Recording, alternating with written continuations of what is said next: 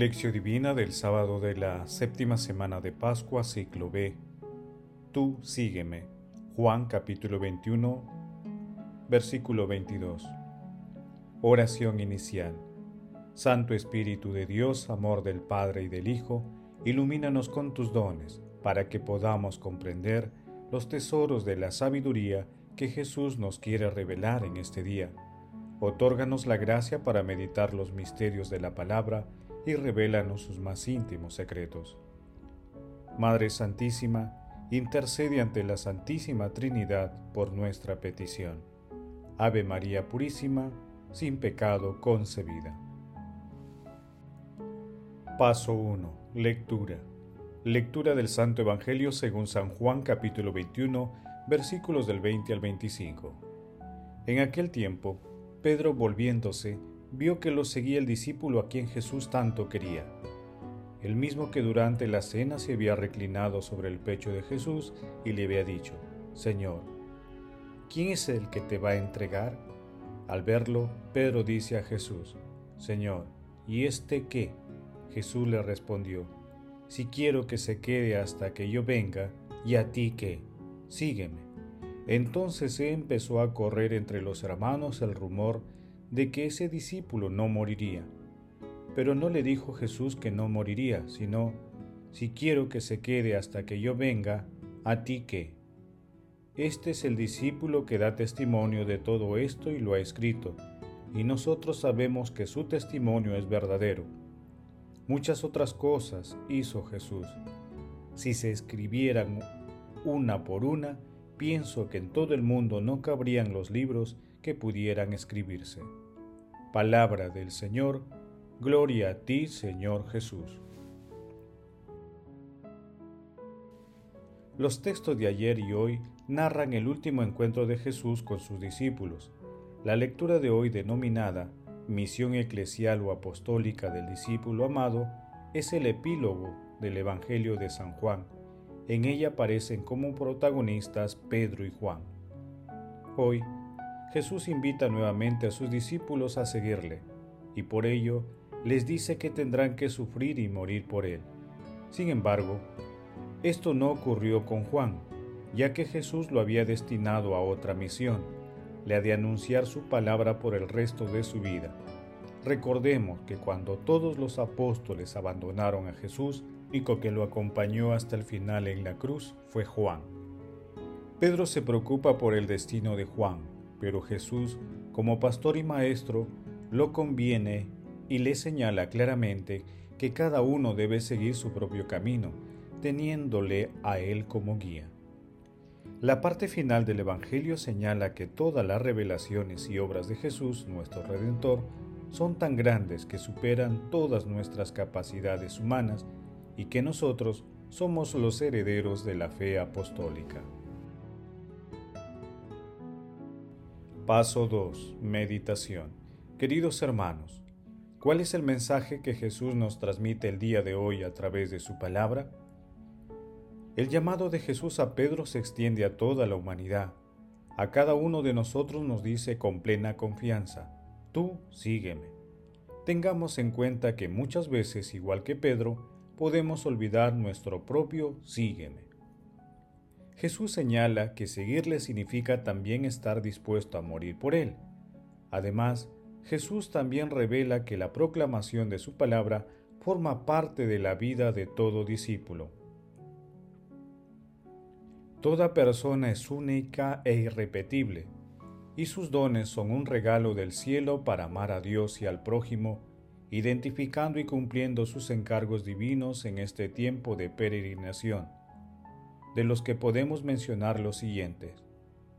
Cumplir y reflejar las bienaventuranzas, manifestar el amor como el impulsor de la vida humana y ofrecer nuestros dones para contribuir a la solución de los problemas del entorno.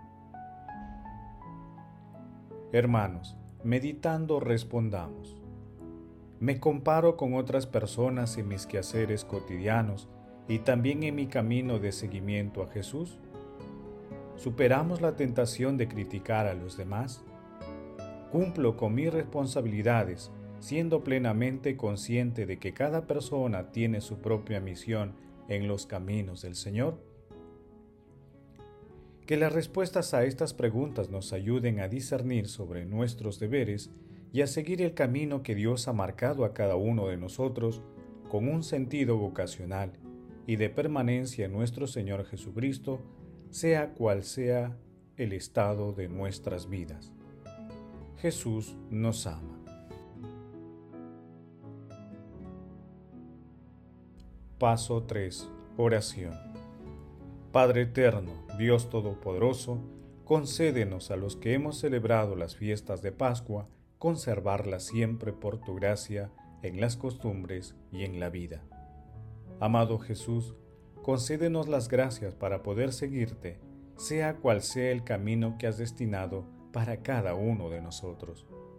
Amado Jesús, nos consagramos a ti para que con la fuerza de tu Espíritu podamos dar testimonio de tu amor en cualquier circunstancia de nuestras vidas.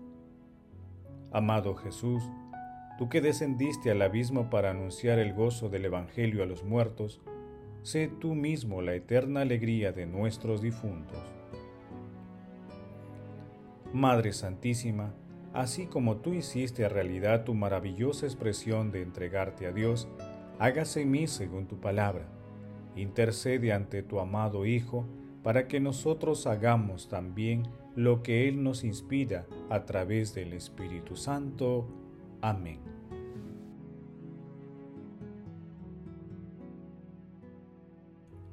Paso 4. Contemplación y acción. Contemplemos a nuestro Señor Jesucristo con una meditación de Guigo II. El amor está puesto en el centro, como el corazón. Del amor procede ante todo la imitación. En efecto, ¿quién no quiere imitar lo que ama? Si no amaras a Cristo, no le imitarías, es decir, no le seguirías. Por eso dijo Cristo a Simón Pedro, después de haber probado su amor, sígueme. Juan capítulo 21, versículo 19, es decir, imítame. Judas seguía a Cristo solo con los pies, mientras que con su corazón seguía a la avidez. A Cristo le hemos de seguir con todo nuestro amor. Hemos de seguir a Cristo en todo y especialmente en los sufrimientos, porque el amigo se encuentra en las necesidades. El que no cargue con su cruz y me siga, dice, no es digno de mí. Pedro seguía a Jesús durante la pasión, pero de lejos, puesto que lo iba a negar. Solo un ladrón le siguió hasta la muerte en la cruz. ¿Qué debemos decir? ¿Que el ladrón siguió a Cristo hasta la muerte en la cruz o que Cristo siguió al ladrón? Ciertamente, Cristo siguió al ladrón hasta que éste ya no pudo escapar pero cuando perdió la posibilidad de huir, fue el ladrón el que siguió a Cristo y entró con él en el paraíso. Por consiguiente, es preciso seguir a Cristo, unirnos a Cristo. Mi bien está en unirme a Dios. Salmo 72, versículo 28. Dice la Escritura, A ti se une mi alma, tu diestra está sobre mí Salmo 62, versículo 9. El que se une al Señor se vuelve un solo espíritu con Él. Primera de Corintios capítulo 6, versículo 17. No solo un cuerpo, sino también un solo espíritu. Del espíritu de Cristo vive todo su cuerpo. A través del cuerpo de Cristo llegamos al espíritu de Cristo.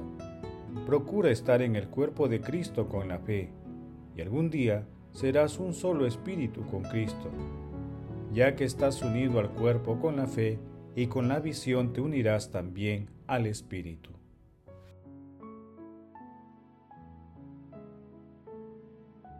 Te pido, dice Cristo, que todos sean uno. Padre, lo mismo que tú estás en mí y yo en ti, que también ellos estén unidos a nosotros. De este modo, el mundo podrá creer que tú me has enviado. Juan capítulo 17 versículo 21. He aquí la unión por la fe. y poco después, a fin de que también ellos sean perfectos en la unidad y en el y el mundo lo sepa. Juan capítulo 17, versículo 23. He aquí la unión a través de la visión. Hermanos, a un día de la solemnidad de Pentecostés, invoquemos al Espíritu Santo para que nos ayude a discernir y asumir nuestras propias responsabilidades en nuestro seguimiento a Jesús y sobre todo que nuestro seguimiento se convierta en una vocación, permaneciendo en Jesús. Hermanos, amemos que el amor glorifica a Dios. Glorifiquemos a la Santísima Trinidad con nuestras vidas. Oración final. Gracias Señor Jesús por tu palabra de vida eterna. Que el Espíritu Santo nos ilumine para que tu palabra penetre a lo más profundo de nuestras almas y se convierta en acción. Dios glorioso, escucha nuestra oración. Bendito seas por los siglos de los siglos. Madre Santísima, intercede ante la Santísima Trinidad por nuestra petición. Amén. El Señor esté con ustedes y con tu Espíritu. La bendición de Dios Todopoderoso, Padre, Hijo y Espíritu Santo, descienda sobre ustedes y les acompañe siempre. Amén. Bendigamos al Señor, demos gracias a Dios.